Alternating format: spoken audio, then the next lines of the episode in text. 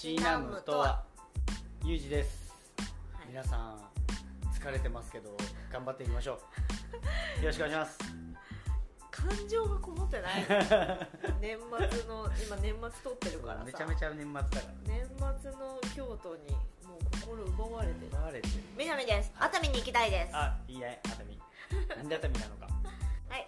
じゃはいじゃあ今回ね、はい。今回のお酒ですけど、あはい。えー名前がコーバルドライジン。っうんていうお酒です、はい。えーこれ選んだ理由がですね、えー、と今回のテーマ。はい。ゴーストワールドですね。ゴーストワールドの作者の、えーダニエル・クローズ、はい。出身地シカゴで作られています、なるほど。はい、そういうことか。でアメリカのシカゴにある、えーコーバル蒸留所ってところで作られています。ウイスキーとかが一番有名なんだけど、はいジンも美味しいっていうのでちょっと俺ずっと気になってて今回シカゴが出身地っていうことでこれ選びました。はい。コーバル蒸留所。はい。どんな、えー、と蒸留所かというとはい。アメリカではちょっとあのちっちゃい蒸留所がちょこちょこでき始めた頃だったのね。2008年ぐらいにできたんだけどその一番初めにシカゴでちっちゃい蒸留所としてできたのがこのコーバル蒸留所でこの蒸留所ができたきっかけになったのが、えーロバート・バーネッカーとソナト・バーネッカーの夫妻が夫婦でやってるんだけどこの2人ちょっと経歴が結構すごくて奥さんの方がオックスフォード大卒業のドイツとアメリカで教授やってる人で夫の方がオーストラリア大使館の副報道官だったの。この蒸留所する前2人とも高収入だったんだけど辞めて旦那の方の実家がワイナリーやってて。へで奥さんがそこの故郷シカゴだっえなるほど。たでもういいじゃん。蒸留所とかないから作っちゃおうよ。テンションで。でも仕事辞めて2008年から作り始めたっていう。蒸留所なのね。でそこでそのここのコーバル。名前にした由来はユダヤ語で黒い羊って意味があってコーバル普通の人ではないとかそういうなんかそういう意味があるらしくてで誰もやったことのない成し遂げるもの先駆者っていうのでこれをつけたらし。いなるほど。奥さん側のおじいちゃんがユダヤ系だったからそれで知っててこれの名前にしようって言ってコーバルになったらしいほで味わいで言うと鼻に抜けるジュニパーとワイルドフラワーが心地よい味わいを演出する味わいらしいです。確かにさっき飲んだんだけどストレートで。うすごい美味しい。ん吐息マジですかもう結美味しかったね。う美味しいけどなんか柑橘系って感じした。ん、うん、だから。ジュニパーなんだね。ジュニパーらし。いだからなんかあんまりこうストレートで飲まないんだけど俺。スルスル飲んですぐ一瞬でなくなりそうなうん。うん。感じなんで、はい。まあちょっと、ねお仕事でお疲れなあなた。ちょっと一回これお試しでちょっとお高いですけどはい。ちょっと贅沢でもう年始頑張ってるんだ。っていうところでちょっとちょっと飲んでみれば。なるほどなるほど。バーとかだとまあまあな値段するんでなるほどボトルで買った方が、なるほど家で飲むちょうどいいと思います。なるほど。じゃあこれをたしなみながらはい。話していきたいと思います。はい。はい。ゴーストワールドですね、はいえー、0年代カミング・オブ・エイジの伝説的傑作です。はい。はい。キャッチコピーは22年ぶりにあの2人が帰ってきた。ということでですね2001年制作された、あ2001年の、はい、映画です。アメリカのものですね。えーもっと前かと思ってた。だって22年ぶりにあのあそっ2か人が帰ってきたらしい。そうなんですよ。で監督はテギー・ツワイゴフさんはい。まあドキュメンタリー作品がそれまで多かったんですけども定評のある方で、この「ゴーストワールド」で初長編フィクションということですね、はい。で原作が今ちょっとお酒の話で出てきたけどアメリカでティーンエイジャーのバイブルとして高い人気を誇ったダニエル・クローズさんですね、はい。今回のこの「ゴーストワールド」に関しては監督とこの、えー、とダニエル・クローズさんで共同執筆あ、えー、と脚本を共同執筆したっていう感じですね。でアカデミー脚色賞など多くの賞にノミネートされました。はい。で制作はジョン・マルコビッチあそうなんだはい。ザ・シークレット・サービスをはじめとするもう数々の名作に出演されているマルコビッツの穴とかね。へえあれなんか知らんかった。です。で出演がソーラ・バーチェ、まあ、アメリカンビューティーでその名を馳せた方ですね特に。えーとスカーレット・ヨハンソン。アベンジャーズシリーズとか。みんなね私が開けておきたいのはロスト・イントランスレーションですかねスカイオハといえば。で撮影当時、えーと、ソーラ・バーチが17歳で、えー、スカーレット・ヨハンソンは15歳。そうなんだよね。ですぐに意気投合したらしくて。なのでなんか2人の何ていうのかなリアルなこのティーンのみずみずしい演技を収めたということで貴重なフィルムだとも言われています。で実際になんか撮影の合間に頻繁に一緒に過ごしていて、でなんか近所にテーマパークがあったらしいんだけど一緒に遊びに行ったりしてたっていうなんかちょっとほのぼのしたエピソードも残されてますで他には脇を固めるのはスティーブ・ブシェミ。はい。ちょっとこれ名前見ても分かんないかもしれないんだけどあのレザボアドックスとか、アルマゲドンとか、結構ね、うんうん、映画知ってる人だったよ、はいもういろんな作品に出演されてる方ですね。あとブラッド・レンフロですね。ブラッド・レンフロはうん。何ブラッド・レンフロは「マイ・フレンド・フォーエバー」とかが有名なんだけど、まあ、もう90年代に日本でももう本当になんていうのかな多くの人気を得たいわゆるイケメン俳優ですかね。知らないなでも私あのブラッド・レンフロ出てるの知らなくて、エンドロールでブラッド・レンフロって見てえ？嘘でしょ？ってちょっと思ったぐらいこの作品ではなんかそんな「マイ・フレンド・フォーエバー」的ななんかザ美少年感はちょっと違ったかなっていう気がする。すでに、まあ、90年代といえばねこの少年っぽさの美しさみたいな少年の美しさみたいなのが人気になってエドワード・ファーロングとかジョン・コナあー。とーあ待って。ダダンダンダン、えーなんだっけ、えーと。ターミネーターターミネータああはいはいはいはい。ーとかあとリバー・フェニックスとか、あのスタンドバイミーね、はい。とかっていうのが、まあ、日本でもかなり人気の高かった方たちなんですけどそんな中このブラッド・レンフロに関しては母も大好きだったのでへえ私はもうなんか少女時代からその名前だけは知ってたんだけどでもリアルタイムじゃないから、後から見た感じになってしまって、もうなくなってしまったのでね残念ながら。ブラッドレンフラはそうなんですよ。なので過去作を見るしかないんだけど、うん。なのでなんか「マイ・フレンド・フォーエバー」も見たことあるんだけどなんか印象がかなり今回の作品に関しては違うかなっていう気がしましたちなみに公開当時のキャッチコピーは「ダメに生きる」というキャッチコピーで、はい、低体温系青春映画っていうのはなんかよく言われる表現ですね。でまあもう言うまでもなく多くの作品に影響を与えた作品なんですけど、まあ、最近の、えー、とフィクション作品だと、まあ、このポッドキャストでも32杯目に喋った「ユーフォリア。はい」に登場するキャットっていう登場人物がいるんですけどその人が、まあ、この「ゴーストワールド」に出てくるイーニド、えー、とソーラ・バーチの演じてた役ですね。のビジュアルも明らかに影響を受けていたりとか。っていうもう20年以上経ってもなお多くの作品に影響を与えているっていうことで結構もう今の若い世代からも認知度が高い作品なのでもう絶対に見たかったんだけど、もう DVD もブルーレイも廃画になってたりとか。あそうなの？そうで原作コミックの日本版は入手困難だったりみたいな。なかなかね見るのが難しい作品だったんだけど、今回公開するにあたって、えー、と DVD とかブルーレイとかっていうのもコミ原作コミックに関しても両方とも2023年に改めて発売されているので。へえじゃあ今ねはい、なのでそう上映を逃してもねまたあのちゃんとお家で見ることができるので、うんうん。ぜひ気になる方は楽しんでいただきたいなと思うんですけども、まあ、ちょっとここであらすじをはい。これ公式サイトから引っ張ってきました、はい。えー1990年代アメリカ都市郊外の名もなき町高校の卒業式を迎えた幼なじみで親友のイーニドこれがソーラバーチですね。とレベッカ、えー、これがスカーレット・ヨハンソンえー、バカな同級生たちともいよいよお別れ。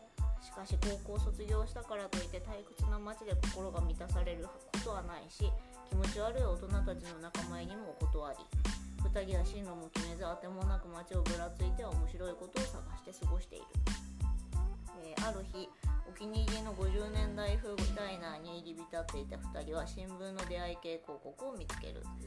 でいたずらで広告主を呼び出してみると現れたのはいかにもモテなさそうなダサい中年男シーモンこれがスティーブ・ブシェミです。で、えー、しばらく待ちぼうけを食らっていた彼はやがて自分が騙されたことに気づくと怒って店を出て行ってしまうがすかさず2人は男を尾行して自宅を突き止めるなんか思ってたんと違う話よ。で後日再び男の家を訪ねるとガレージセールを行っているシーモナシーモアの姿があった、うんうん。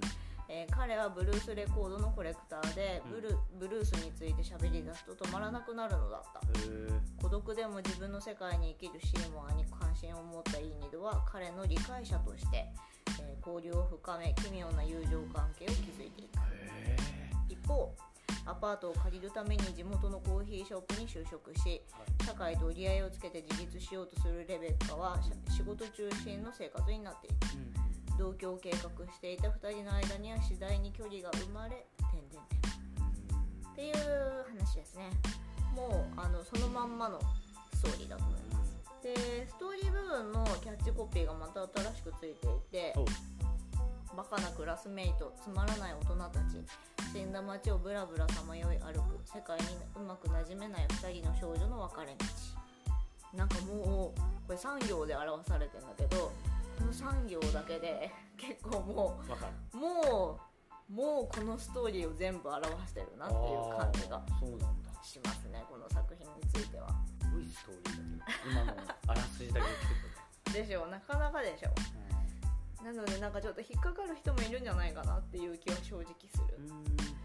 でえっ、ー、と、まあ、当初ソーラバーチはレベッカ役をオファーされたんですけど、うん、でもいいニドを演じるためになんと2 0キロも体重を増やしてで監督の意思を変えさせたっていう。のがあったんですね。っていう経緯がありまして、でスカーレット・ヨハンソンにレベッカ役がオファーされるわけなんですけど、うん、なぜスカーレット・ヨハンソンになったのかというとうん、えーと、全然違うところでロバート・レッドフォードが30歳になろうとしている13歳だ。っていうのをスカーレット・ヨハンソンは13歳当時に表現していてまあそれほど落ち着いていてで、まあ、監督がその佇まいに惚れ込んでスタジオ側は反発をしたらしいんだけど、まあ、多分当時15歳だから高校卒業の年とはちょっとそれより若いじゃん、だからかなと思うけど反発したらしいんだけどそれを押し切ってスカーレット・ヨハンソンに決めたっていう経緯があったそうです、今 YouTube で流してるけど、15歳、はい、はい、そうなんですよ、えー、全然見ないねで見どころはですねシーモアの存在ですね、はい、あのブシェミですね。はいはいはい出会い系のそうそうそうそう、うん、シーモアは実は原作には登場しないらしくて。オリジナルなんそうただちょっと私原作読んでないからちょっと詳しく分かんないんだけど、うん、なんかそれらしいキャラクターが出てきた説もあってあぽいそうなんか分かんないんだよねちょっとその辺が。ただでも登場しないって言われていて、でも映画ではかなりのキーパーソンなの。今あらすじも言った通り、ね、かなりのキーパーソンなのでちょっとここがやっぱり映画版の見どころになるところかなと思うんだけど、まあ、ブルースレコードの収集家ということで、まあ、いわゆるギークというかナードというか、まあ、ナードかな？ちょっと社会性が長けているとはちょっとなかなか言いにくい感じのあのキャラ設定なんだけど。まあ、監督が1920年代後半のジャズとブルースのレコードの収集家らしくてもともと。ああそうなんだ。監督が好きなんだね。そうそうそう。そうだからシーマーが選曲するブルースっていうのを監督自ら決めたっていうのがあって、えー、なんかいいなそれ。なんかいいよね。そうなの。だからなんかあの他のその専門の人がその曲のチョイスだけうんにさ携わってプロが選んだとかってなるとちょっとなんかそのシーモアのイメージするキャラクターとうん。ちょっと乖離してしまう部分が出てきたりそうねイメージとちょっと変わりそうだね。っていうのがあるんだけどもう監督が思うシーモア像をもう監督の趣味で作り上げられるわけだからもうなんかズレが全然なくてうんっていうところがすごいなんかよりリアルで深みのある人物像みたいなのができたんじゃないかなっていう気が。そうね満足してできそうだよね。って思う。であのシーモアの部屋も出てくるんだけどそれは監督の部屋をモデルに作ったそうです。監督楽しそうやな。むっちゃ楽しそうや。ね。趣味全開の。へそうなの。であのなんか冒頭にうん。ボリウッド映画からの抜粋があって、うあのまあ、インド映画のなんていうのダンスするしミュージカルっあぽいがあるんだけどこれは原作者の人が所有していた VHS に収められていたらしくてそれを監督がたまたま見つけたっていうことでこの論理的ではないアイデアがどこにも所属できないもしくはどこにも所属したくないいい二度の叫びをよく表してるっていうことで冒頭のシーンに起用されたらしくてでもこれはまさしくそうかなと思う。このインド映画から始まるから私え待って待って。もしやなんかシアター間違えたかって思って。ああそうね。インインド映画っていう感じじゃないもん そうそうそう。ええ待って待ってってなったんだけどでもあのそのまま見ていったらいい二度がそれを見ながらノリノリで踊ってるっていうシーンから始まるのね。イーニドのこのキャラクター設定は本当になんかいろんな面があって、まあ、人間誰しも一面じゃなくて多面的ではあると思うんだけどこの例えばノートを欠かさず手放さずにいるんだけどそのノートに何かしら常にイラストを描いてたりとかしてて。絵だけなの？そうだね基本。っていうまあそれをだからオタクっぽいと表すこともできるし芸術家っぽいって表すこともできるし。そうね。そうそれだけでいろんな面が表せるんだけどそれプラスもう全然脈絡もなくインド映画を見ながらノリノリで踊ってたりとかっていうのもなんていうのかな人間としての深みがより一層出てるんじゃないかなっていう気がしましたね。で見どころ2つ目なんですけどこれちょっと能町みね子さんが私大好きなんですけど、はい。が自分が一番若い時に見ろ。つまり今見ろっていうのをコメントを寄せていてレベッカ？うん。レベッカ？とイーニドは結構もう周りと自分たちが違うものとしてなんていうのかな周囲の人たちを結構こき下ろしてダサいみたいな感じでの罵ったり罵ったりっていうかあざけったり。ちょっと自分と違うそうそうそうそうしているんだけど、でもそんな他人を認められない彼女たちこそダサい。ああそういうね。あーそれでもティーン特有のね、うんうん。あの感情を出してていいんだけどっていうのがすごいよく表現されているなとこの映画は思うんだけどだからあの本当に見る方もまだ何者でもない若かりし頃に見るのと大人になって何かしら道を絞った段階で見るのとではちょっと感想が変わってくるんじゃないかなと思うので。それ面白いね。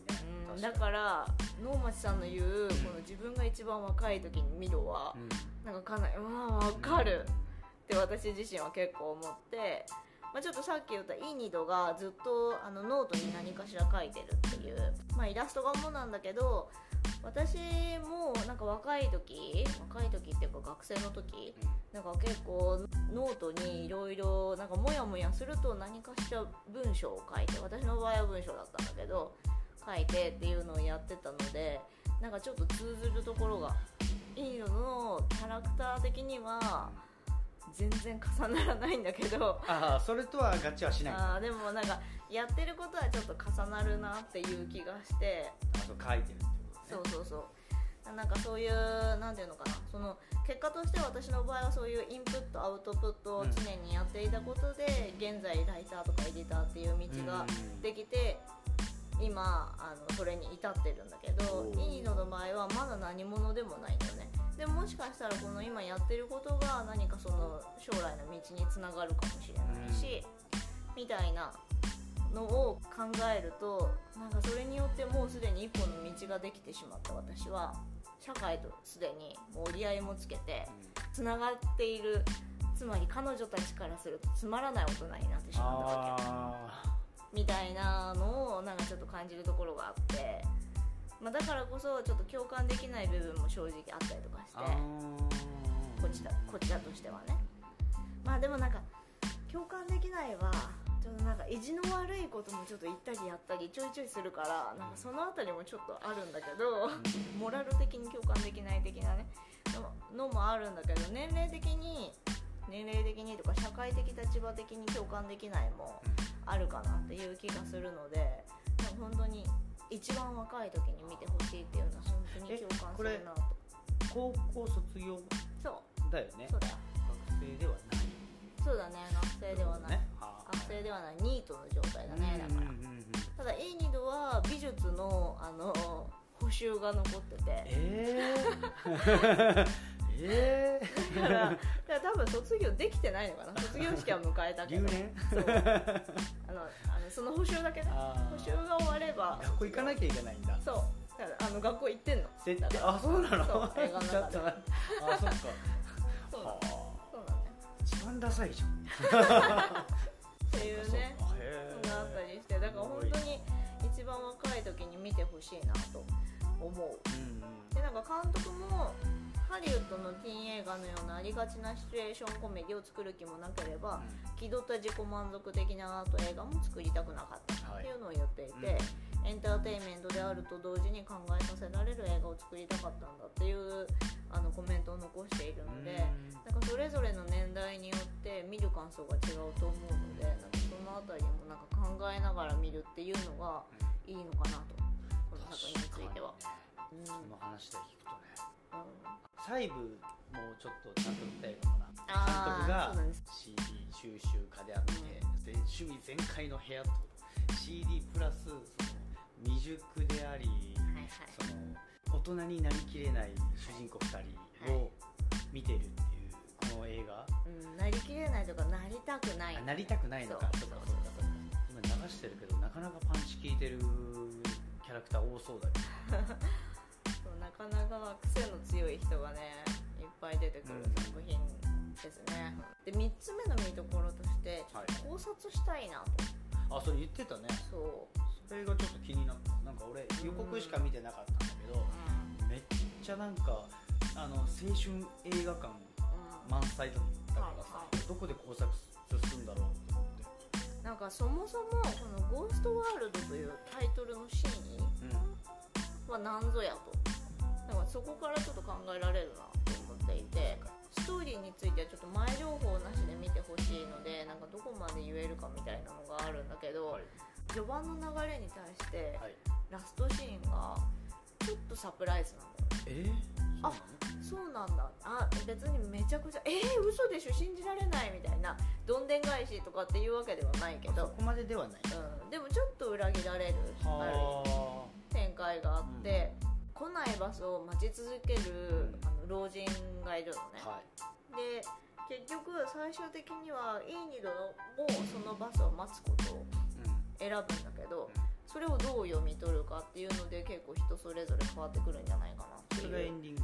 気がしていて。エンディングの話する？あええそれ大事な うん。あれとそれを読み取るかどうかで変わってくるかなっていう気がしていて、まあなんかこの「ゴーストワールド」っていうタイトルがついているけどゴーストワールドって果たしてどこなのかっていうゴーストワールドから2人は抜け出そうとしてるのか、2人特にいいね。とねうん、うん。それともこれから向かおうとしているのか。はとかいろいろちょっと考える部分が実はある映画なんじゃないかなっていう気がしていてちょっとあの身近にねあの見たよっていう人がいたら見たことある人はぜひちょっとその辺り語ってほしいなっていうの。あと、まあ、ハッシュタグ多少はをつけて 喋ってほしいなみたいなのも思うんだけど。いやちょっと気になるねそれ。うん。っていうそうなの。なぜゴーストワールドっていうタイトルなのかっていう、ゴーストっていうのは何を指しているのかとかっていうのもね。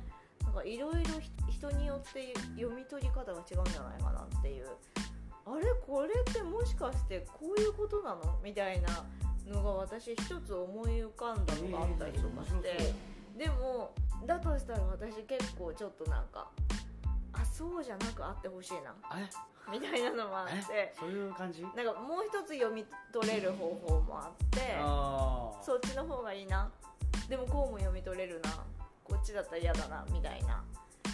なんかいろいろねなんか読めるのでなんか本当になんかそういう楽しみ方もできる映画かなっていう気がうんします。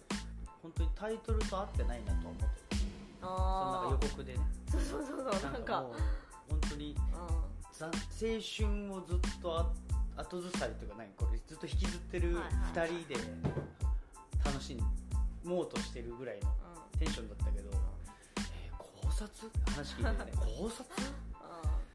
見どころ4つ目としては、まあ、この作品ではないんだけど、はい大人になったいい二度かもしれない存在もちょっと見てみたいななんて思っております。っていうのも、えーと「ライト・ブラックマン・イン・サンフランシスコ」っていう2019年制作の映画がありましてそちらを制作した監督、えージョー・タルボットさん、はあのこの「ゴーストワールド」に大きな影響を受けたっていうのも、まあ、告白していて、この「ライト・ブラックマン」イン・サンフランシスコに登場する、えーソーラバーチがはい。ソーラバーチが出てくるんですよ、はい、があのもう15年後のイーニドがサンフランシスコにある IT 企業の技術職に就職したら何それ。をイメージしてキャラ像が設定された。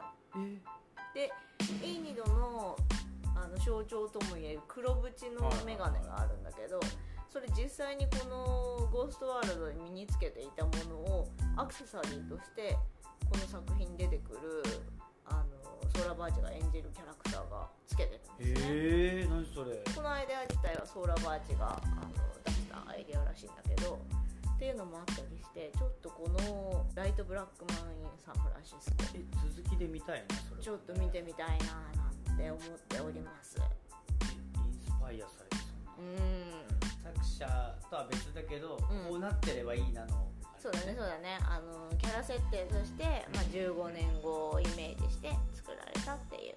それ面白いね、うん。他の映画でうん。インスパイアされてそのそうなの。出てくるっていう。えそんなないよね。